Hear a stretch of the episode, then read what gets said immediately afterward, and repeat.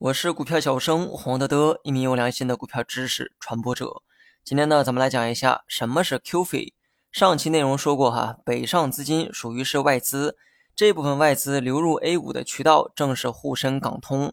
但是呢，你知道吗？除了沪深港通之外，老外的这个钱啊，还可以通过其他的渠道来买 A 股。而这个呢，正是我今天要讲的内容，也就是 QF 和 RQF 机制。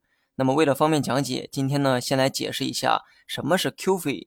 QF 呢是一种机制哈，英文是 QFII，或者说是一种制度啊，也可以把这个英文呢翻译过来就是合格的境外机构投资者。注意这里面有几个重点哈，一是合格的，二是境外，三是机构投资者。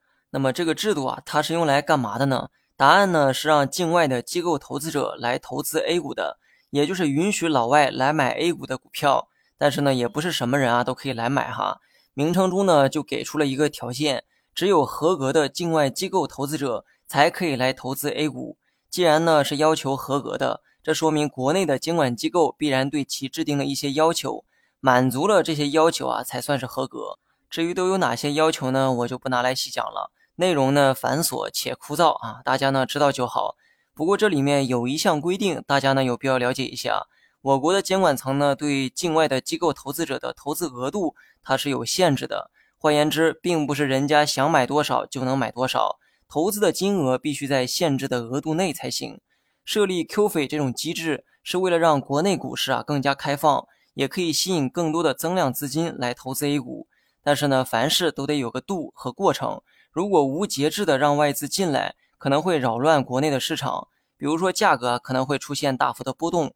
或者是威胁国内企业的股权结构，比如说老外看好了国内的某家公司，为了坐上控股股东的这个位置，他呢可以大量购买该公司的股票来实现自己的这个目的。那么你可以想象一下哈，如果国内的企业都让老外给做了大 boss，换做你啊，你会愿意吗？所以为了这种现象发生，监管层呢就对 QF 机构做出了投资额度的限制。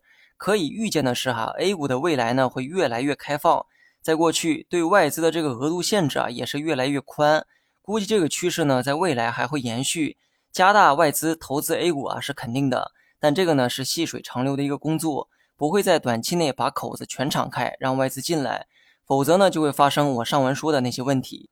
那么最后呢，咱们做一个小总结哈，QF 的中文意思是合格的境外机构投资者。QF 啊，它是一种机制，一种允许境外的机构投资者来投资 A 股的机制。你学会了吗？学会了的话，也欢迎大家点赞加评论，让我感受到你们的热情。好了，本期节目就到这里，详细内容你也可以在节目下方查看文字稿件。